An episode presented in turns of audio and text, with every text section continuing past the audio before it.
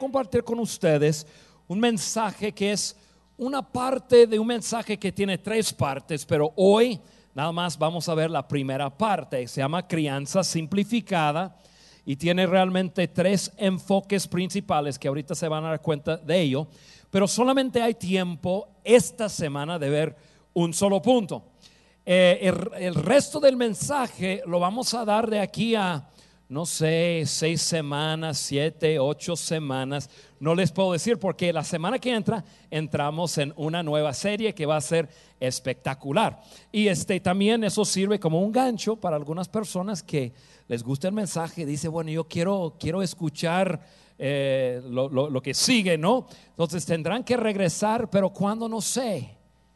Tendrá que regresar todos los domingos para no perdértelo. Y ahí está. Crianza simplificada. La verdad del asunto es esto. Cada día que pasa, la vida se vuelve más complicada y como consecuencia, criar hijos también. La vida siempre es más complicada, más, más demandas, más inestabilidad, más, ustedes saben. Y, y entonces la crianza de nuestros hijos también es cada día más complicada.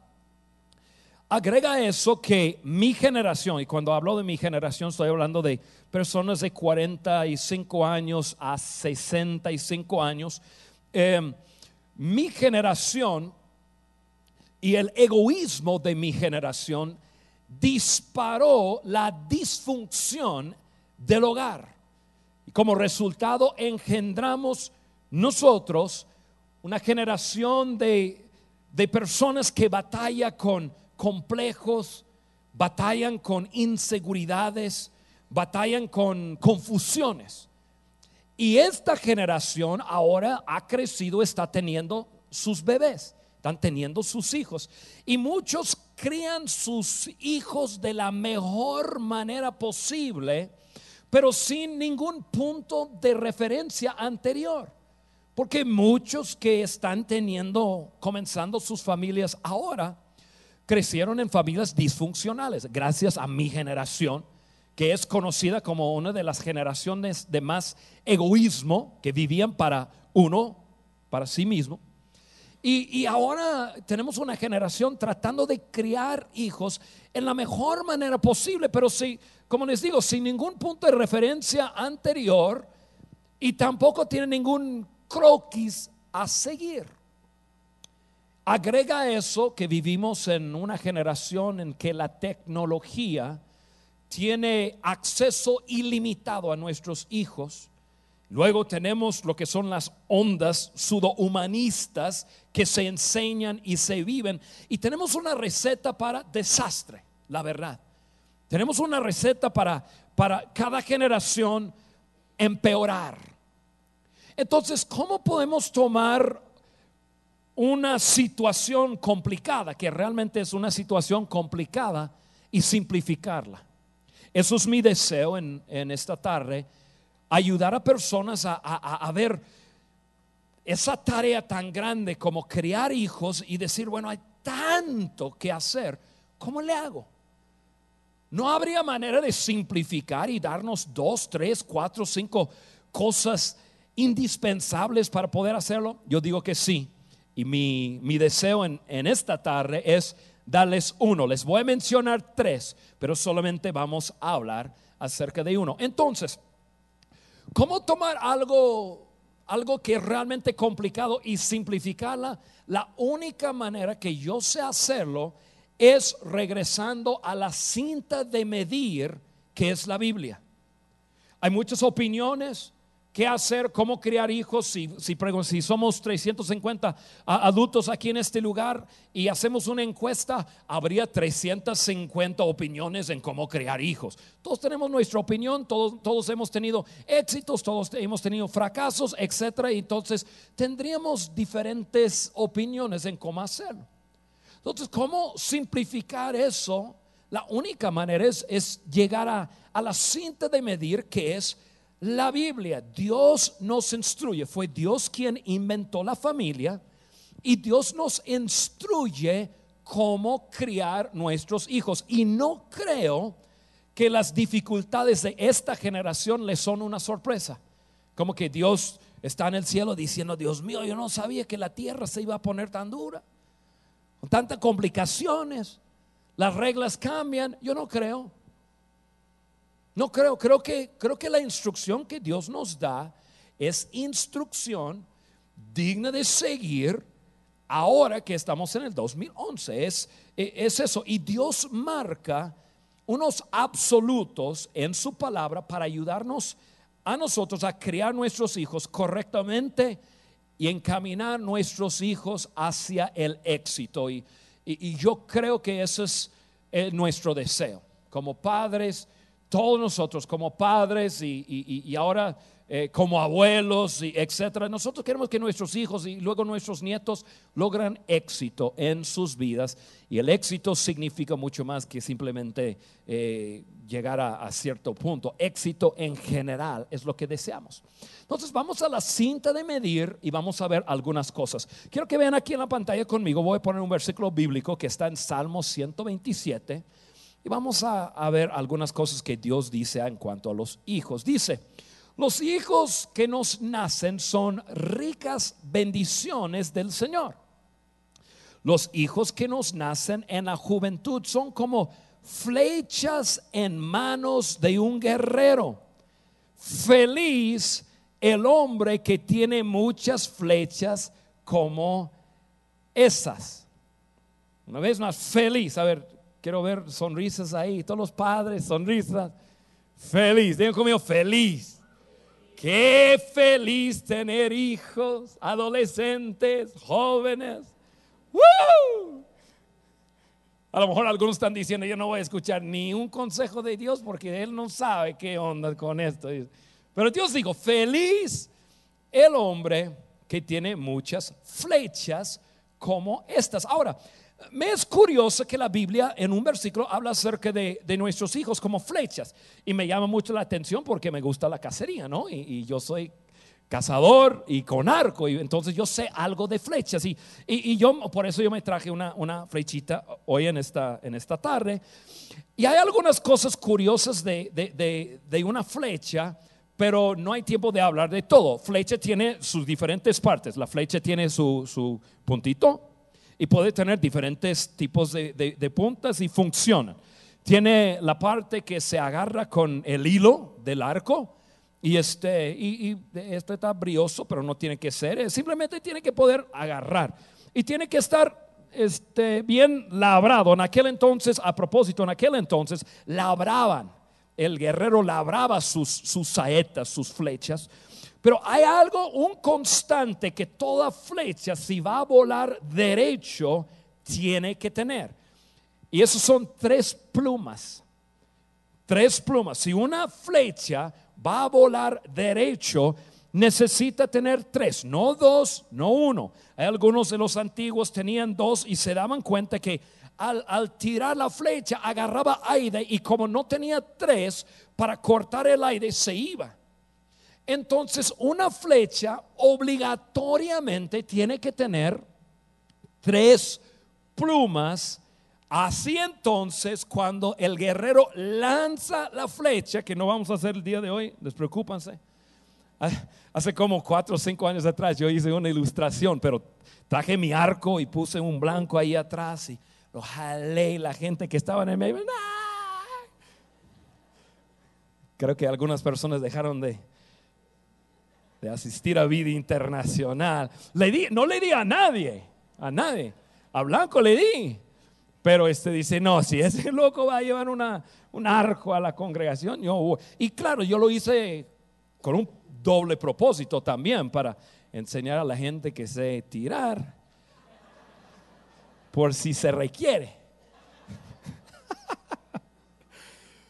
Pero bueno, vamos al, al mensaje. Tres plumas tres plumas. Y este, yo, yo quiero comparar una flecha el día de hoy y, habiendo puesto un poco de énfasis sobre esos tres plumas que ayuda a una flecha a volar derecho y este y mencionarles tres esenciales en la vida de un niño. Es decir, sin ellas, de alguna manera, el niño va a tener tendencias eh, extremas o va a tener eh, tendencia de caerse en ciertos baches emocionales, baches en la vida, si no recibe las tres esenciales que un niño debe de recibir. Las menciono y, las ponemos aquí en, la pantalla y luego voy a enfocarme en nada más uno. Número uno, flecha, perdón, este, eh, pluma número uno, esencial número uno, es el amor incondicional. El amor incondicional. Un niño tiene que recibir amor incondicional. Eh, muchas veces lo que un niño recibe es amor condicional. Amor condicional es si te portas bien, te amo y si no, retengo mi amor. Y, este, y así te voy a disciplinar. Así eso es amor condicional y eso hace un desastre en la vida de un niño. Eh, un niño tiene que recibir afirmación constante de sus padres y amor incondicional en las buenas y en las malas. Te portas bien, te portas mal, como sea, te amo, siempre te amaré, siempre estoy en tu esquina, siempre estoy. A, a, veces tú no vas a querer que esté yo en tu esquina porque hay otra pluma que ahorita vamos a hablar, pero yo te amo incondicionalmente, me encantas. Estoy loco por ti. Amor incondicional. Número dos, segunda pluma, segunda esencial que un niño tiene que recibir es disciplina constante, la disciplina constante. No menciono nada de eso porque eso es lo que vamos a hablar el día de hoy. Disciplina constante. Y la palabra constante es sumamente importante. Y la tercera pluma o el tercer esencial que tiene que recibir es el sentido de propósito, el sentido de propósito. Y les digo, son dos puntos más que más adelante, después de la serie, estaremos tocando. Ahora, el día de hoy yo quiero enfocarme en lo que es disciplina constante. Disciplina constante, y, pero, y, ahorita lo voy a hablar, pero primero quiero meter un paréntesis adentro. Ese paréntesis tiene que ver con, con, cada uno de esos, esos tres. Y, y es lo siguiente. Eh, hay algo que tú y yo como padres tenemos que entender y es este principio enseñamos lo que sabemos, es decir, cuando nuestra boca está, está abierta, es que estamos diciendo lo que sabemos, pero reproducimos quienes somos. Reproducimos quienes somos. En pocas palabras, nuestro estilo de vida impacta las vidas de nuestros hijos sobre cualquier cosa.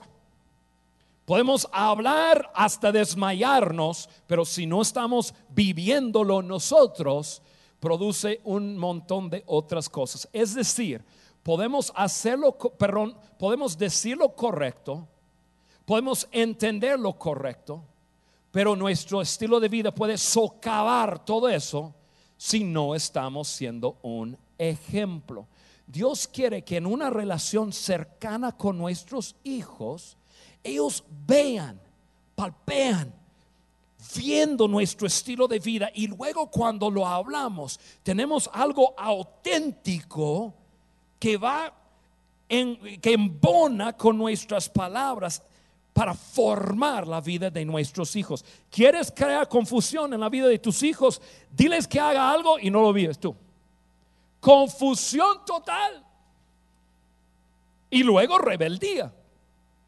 Así que ese pequeño paréntesis es simplemente para recordarles, nuestra vida es ejemplo número uno y es lo más importante para criar nuestros hijos. Mira lo que, lo que dice la Biblia en Deuteronomio 11, 18 a 21, rápidamente lo leo. Dice, grábense estas palabras en la mente, en el pensamiento, átenlas como señales en sus manos y en su frente Instruyen a sus hijos hablándoles de ellas tanto en la casa como en el camino y cuando se acuestan y cuando se levanten. Escríbenlas en los postes de las puertas de tu casa para que vaya, perdón, para que su vida y la de sus hijos en la tierra que el Señor prometió dar a sus antepasados sea tan larga como la existencia del cielo sobre la tierra. En pocas palabras, Dios dice, vívenlas y luego hablan de ellas, estando en una relación cercana con sus hijos, y entonces les irá bien a ustedes y luego les irá bien a sus hijos y luego les irá bien a sus nietos y luego sus bisnietos y, generación tras generación tras generación tras generación. Ese es el deseo de Dios. Criar hijos que en cambio crían otros hijos, que en cambio crean, crían hijos exitosos. Hijos que, que, le dan en el blanco, que, que vuelan derecho. Que cuando se vayan de casa hayan visto y hayan escuchado y ya están formados para probar y lograr su éxito en la vida. Eso es lo que Dios quiere de nosotros. Con el tiempo que me queda, yo quiero entonces enfocarme en uno de estos que es disciplina constante. Disciplina constante. La palabra disciplinar y la palabra discipular disciplinar y discipular son palabras que vienen de la misma raíz de palabra y, significa casi, casi, casi lo mismo. Entonces, cuando hablamos de discípulos y cuando hablamos de disciplina, estamos hablando de algo que va mano a mano. Realmente, padres discipulan sus hijos. Eso, eso es lo que es. ¿eh? Un padre, yo sé que no, lo vamos a poner como, como, manera de decirlo aquí en vida, pero podríamos decir, eh, son mis discípulos. Sus primeros discípulos en la vida son tus hijos. Y, este, y la manera de discipular es a través de disciplinar, a través de amor incondicional y a través de sentido de, de propósito. Ahora, Disciplina, si se van al internet y algunos que tienen sus teléfonos inteligentes, a ver si no es cierto, eh, todos que tienen menos, menos, de 20 años ya están con sus teléfonos y viendo. Si se meten al, internet, en internet a ver eh, la definición de disciplina, van a encontrar estas tres definiciones. Disciplina, rescatar la mente rescatar la mente. Segunda parte, amonestar encaminando hacia una mente sana. Y tercera definición es dominio propio. Disciplina tiene que ver con la mente, pero es diferente que la educación. Educamos es dando información a la mente. Disciplinamos para formar la mente. Para formar disciplinamos. ¿Por qué? Porque Dios nos ha pedido formar las mentes de nuestros hijos. Ahora, voy a leer algo que yo puse aquí en los apuntes. Esto no es Biblia, eso es, algo que yo escribí. Pero esto es el punto de referencia a donde vamos a, a lanzarnos. Y ahí les va. Muchos no disciplinan. Muchos, incluso hay muchos aquí que ni siquiera creen en la disciplina.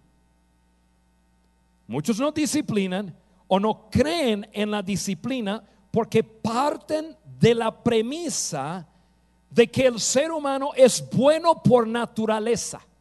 Hay muchas ondas hoy día que, dicen, no, no, no, no, lo deja solo, deja que se exprese, deja que, que se haga, deja, déjalo, porque tarde o temprano lo bueno va a salir. Hay muchas personas que no creen en la disciplina hay muchas personas que no disciplinan porque, porque comienzan de la premisa de que el ser humano es bueno y dejándolo solo, lo bueno va a salir. Yo sé que, y, es después de ver esos bebés aquí adelante, los papás mirando los ojos de los bebés, y están mirando el bebé y los padres y abuelos están ahí. Y cualquier cosa. A mí, a mí me saca de onda que el, hombre y la mujer le da pena hacer cualquier gesto, cualquier sonido para ver si hace reír a su bebé. Oh, oh, oh, qué precioso, no es un paquete perfecto. Míralo. Y está, yo sé, es, es difícil comprender que dentro de ese paquete tan inocente, con ojos así, tan indefenso, está ahí, pero muy adentro de pensar hay un monstruo adentro. Como que, como que no puede ser. No puede ser. Yo el que estaba de este lado es, mi tercer nieto y, yo estaba mirándolo y todo y, yo estaba diciendo, wow, qué increíble. Es difícil comprender. Dentro de ese paquete tan increíble hay algo que no es tan bueno. Y ahí es donde partimos aguas. Ahí es donde la mayoría de las personas hoy día, porque antes no era así, donde la mayoría de las personas dicen, no, el ser humano es bueno por naturaleza, hay que dejarlo y tarde o temprano lo bueno sale. Dios no dice eso. Dios dice precisamente el opuesto. La Biblia nos enseña que el ser humano nace con necedad adentro. El ser humano es necio y tiene que ser formado instruido, discipulado, disciplinado.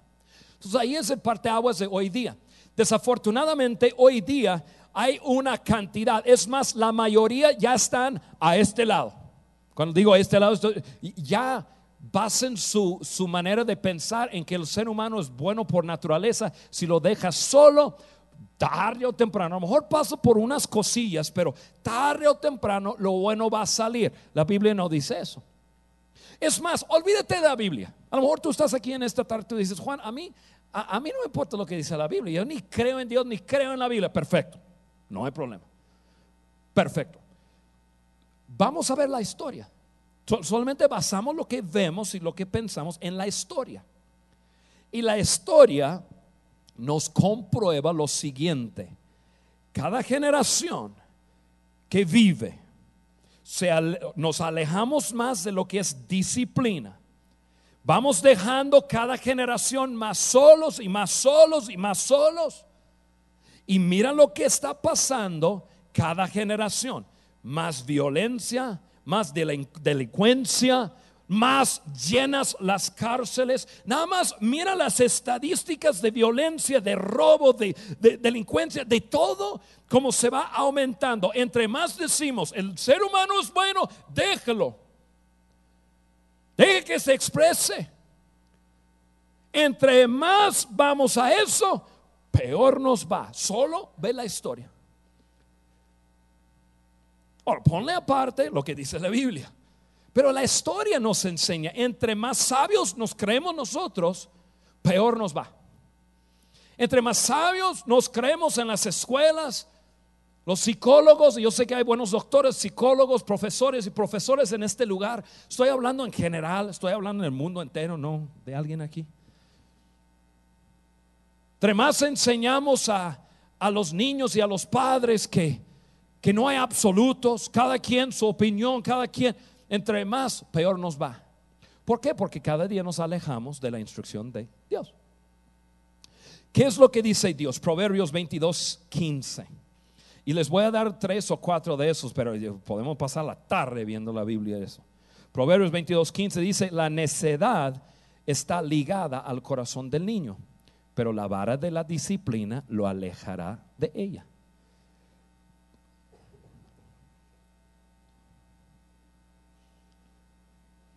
Proverbios 29, 15. La vara y la corrección imparten sabiduría, pero el hijo consentido avergüenza a su madre. Yo no le dije, la Biblia lo dice. Si aceptamos la Biblia como verdad, si realmente decimos, ok, a ver qué dice, si aceptamos la Biblia como verdad, tenemos que abrazar la responsabilidad de disipular nuestros hijos a través de la disciplina. A través de la disciplina. Y la meta de disciplinar a nuestros hijos es instruirlos a pensar. Instruirlos a pensar. Eso es la meta. Acuérdense, la definición de, de disciplina es es, es formar la mente, es, es- es corregir los pensamientos. Y cuando hablo de disciplina, ni siquiera he hablado de técnicas ni nada de eso. No estoy hablando de que la disciplina, estoy hablando de aquí yo mando y aquí yo controlo, aquí tú haces lo que yo digo, si no te meto una paliza, pa. No estamos hablando de eso.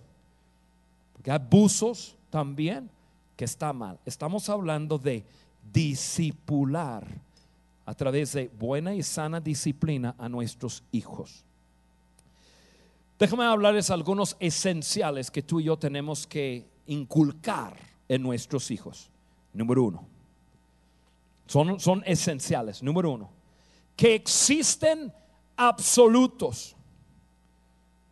Que existen absolutos hay absolutos. En- se enseña un- una onda hoy día en las prepas y en las universidades y ya ha sido una, una cosa que la generación completa ha abrazado que se llama ética situacional. Ética situacional significa hay diferentes maneras de reaccionar eh, según la situación.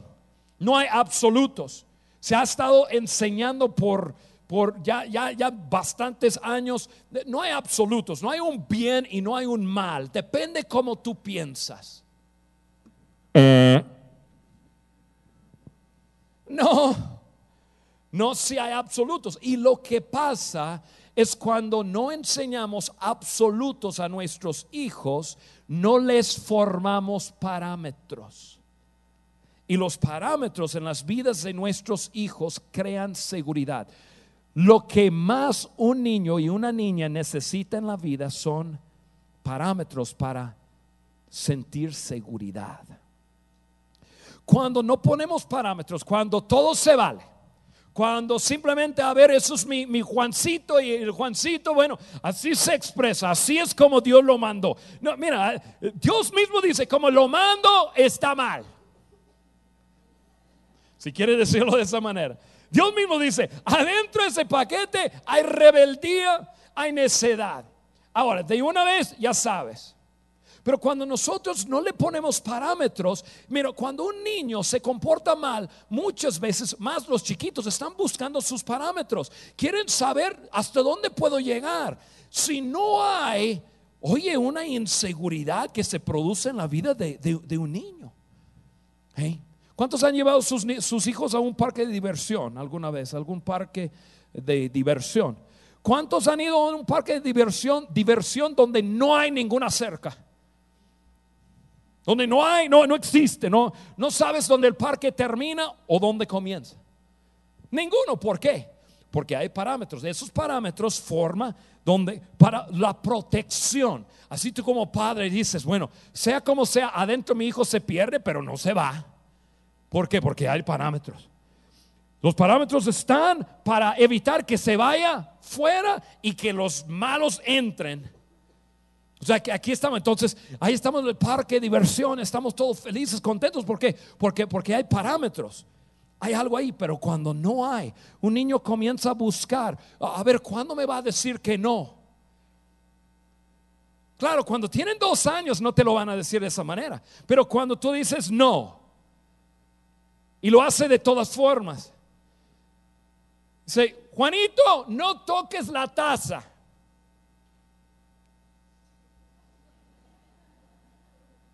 Porque tú sabes que lo va a hacer. ¿Qué es lo que está haciendo? Eh, No, no es decir a necio, bruto, pero yo te dije que es. No, está probando. A ver, tengo parámetros, tengo fronteras, hay algo. Y, y lo hace a propósito para saber. Dile que no lo hagas y que lo haga y no le pase nada y ¡pum! Ah, pero ¿dónde? inseguridad, absolutos, hay absolutos. ¿Cuántos saben manejar aquí? Levanta la mano. ¿Cuántos han andado en un carro alguna vez? Levanta la mano. La mitad. ¿Ustedes qué? ¿Vinieron en el resto de sus burros o qué?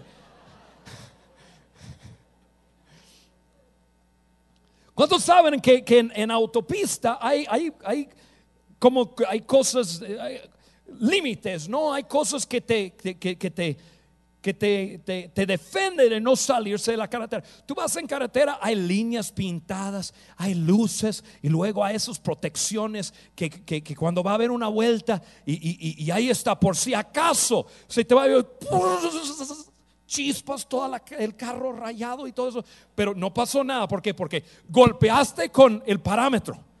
No te salgas de aquí porque si te, te vaya para aquí, eh, abajo está.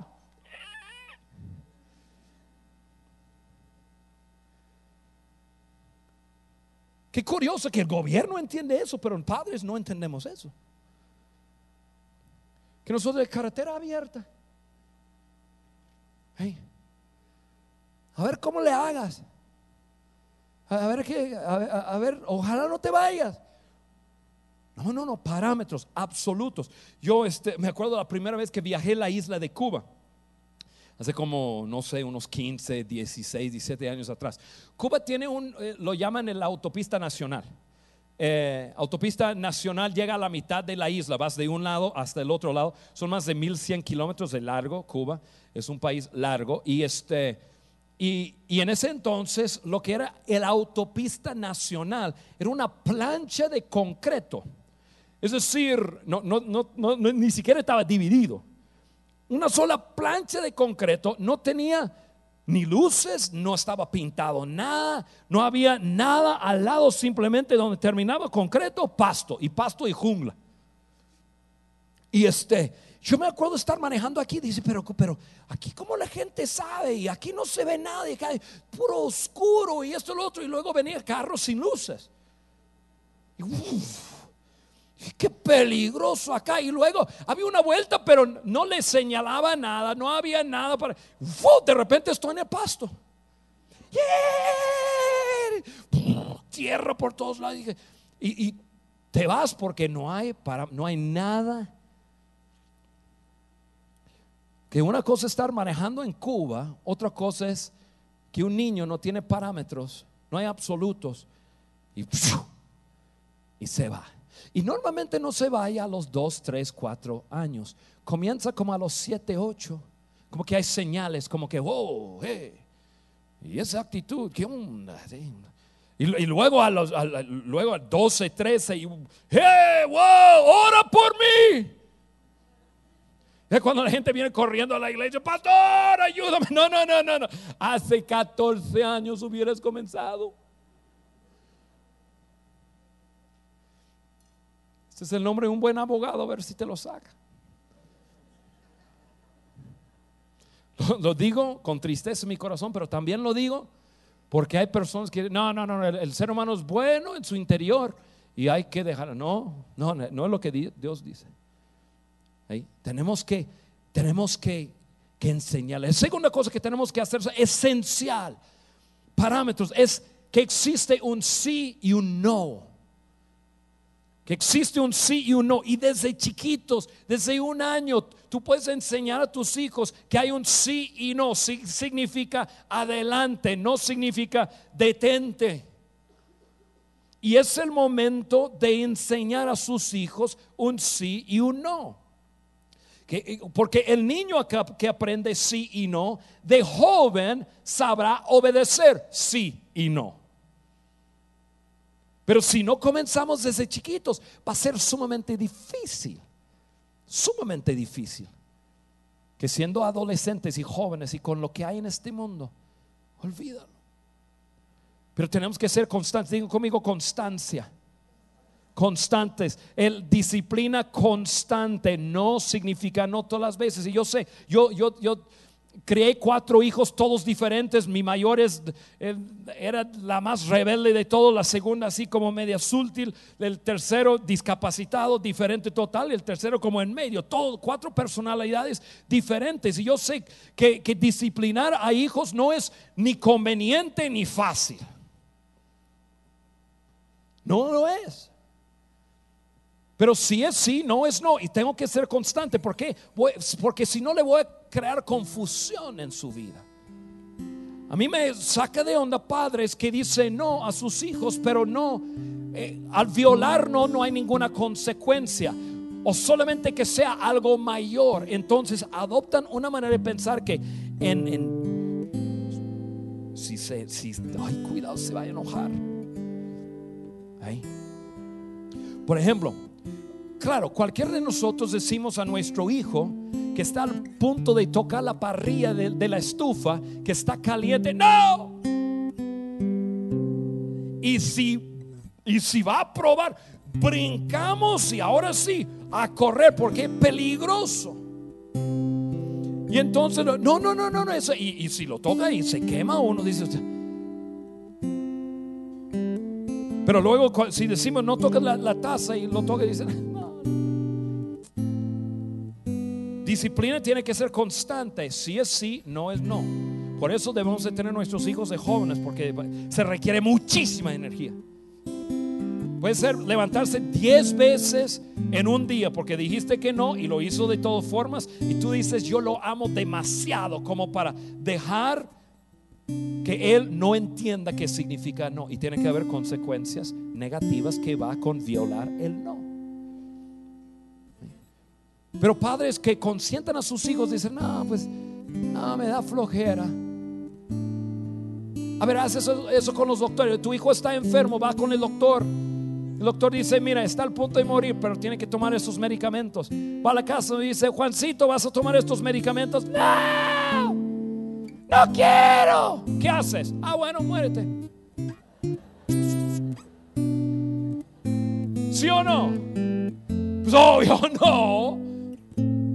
Porque amamos a nuestro hijo, lo vamos a obligar a obedecer. ¿Por qué? Porque tiene que hacerlo para vivir. De chiquitos es un medicamento, pero de adolescentes puede ser un lugar, puede ser otra cosa y tiene que ya aprender que si es sí, no es no. Siempre al violar no hay consecuencias negativas. Ya está dentro de mí. No lo hago ¿por qué? Porque si lo hago, yo sé que algo negativo me va a pasar. Si no le pasa de chiquito, lo van a probar, te prometo. Lo van a probar. Ahí. ¿Por qué? Porque sí tiene que sí, ser sí, no, tiene que ser no. ¿Cuántos nosotros mandamos nuestros hijos a la escuela? ¿Por qué? Porque debe. No, yo no quiero ir a la escuela. No. Odio a la maestra. Yo eso no tengo. No. Ah, bueno, está bien. Quédate, tontito. ¿Qué haces? Lo obligas. ¿Por qué? Porque, porque sabes que su futuro, depende de eso, ¿verdad? Su futuro depende del medicamento. Su futuro depende, su futuro depende de sí, que sí, sea sí, no sea no. Punto. Así es. Los, mira, papás, tú eres papá, tú eres mamá. Tú tienes que poner la pauta, tienes que ser valiente, tienes que ser constante. A, mí me sorprende, estoy en el Soriana, estoy en HEB, estoy en alguna parte y un hombre grande, rudo, así, uno de que dice, podría desbaratar cualquier cosa.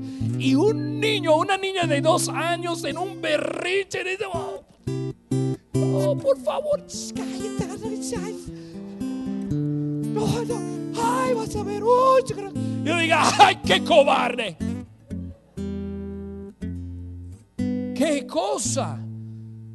Somos papás. Somos los papás.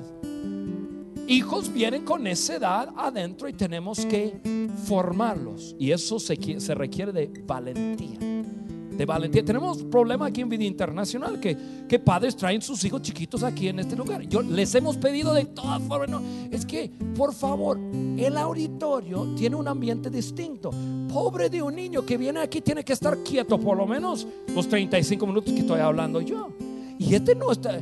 Los niños fueron cableados por Dios porque son inquietos y quieren correr. Y, y el otro y está corriendo. ¡Ah, Todo el mundo está mirando. Y acá tenemos ambiente. Pero, ¿qué es lo que dicen los padres? Que no quiso.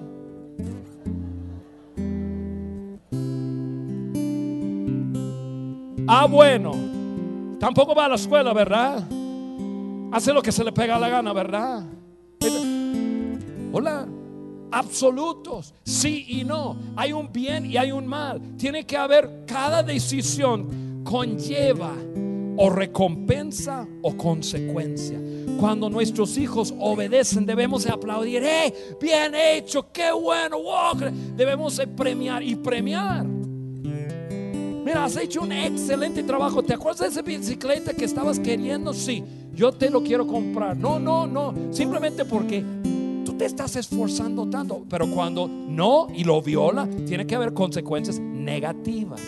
Si no, viven confundidos. Y respeto. Respeto. enseñamos a nuestros hijos a respetar. Respeto. Si no nos respetan a nosotros, no van a respetar. Mira, cristianos, yo sé que hay cristianos en este lugar y hay personas que, que, están como que no, no, no sé. Nosotros, por lo menos nosotros que tenemos una relación personal con Dios, queremos que nuestros hijos tengan lo mismo. Pero si no enseñamos a nuestros, nuestros hijos a respetarnos a nosotros como padres, te prometo que no va a respetar el Padre en el cielo porque lo relaciona con nosotros. Respeto. Enseña a sus hijos a respetar. Sí, no. Enseña cómo debe de comportarse. María saluda. No, no quiero. Ah, pero no, Hoy está de más